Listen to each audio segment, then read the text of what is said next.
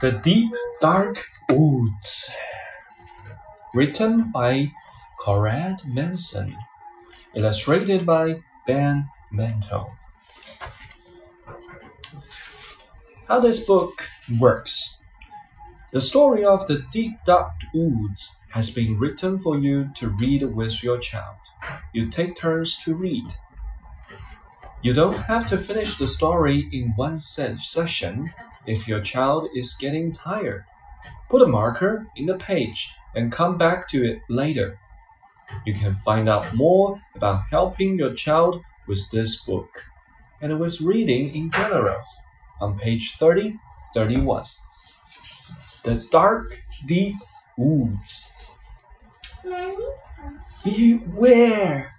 Beware! The deep dark woods. Do not go far from the pool. Be good. 哎，你看到小朋友在钓鱼是不是？嗯，这是一个小青蛙。对。But Jack doesn't let her listen. Jack isn't scared. Quick as we can. Let's go. Let's run. 啊，他在跑步是不是 Join me, Dan. It will be good fun. Oh, it is cold in the woods, full of shadows and mist. This is no fun. Can we go now, Jack? But Dan, I am not sure how to get back. Then a crash and a cry gives the pair a fright. Woohoo! Is that a well, a hole, or a yell? Oh, Jack, will it hurt us? How can I tell? It's a ghost, a monster, a horrible brute. Tofu! No, now I can hear. I am sure it's a host. It's a hoot. Look, it's an owl trapped under a tree. Can we set it free? Let's see if we can. Do not hurt us, owl. Now talk hard then. Yes.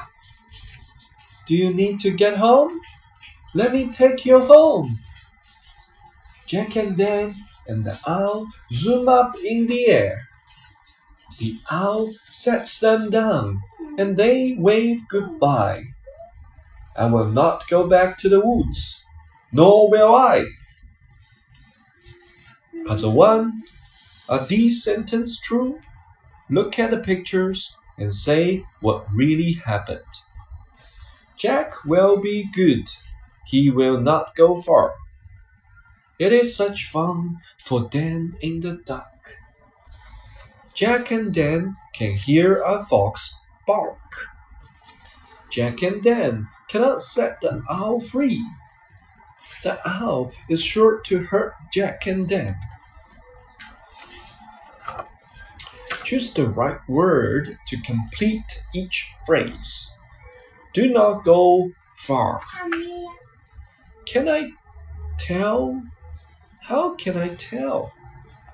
Now talk hard, then up in the air. Match the speech bubbles to the pictures. Will it hurt us? I will not go back. Join me, Dan.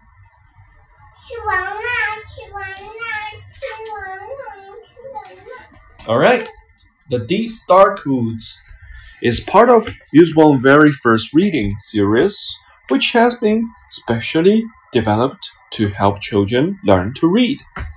Each book in the series introduces new letters or reading patterns and reinforces material from previous books.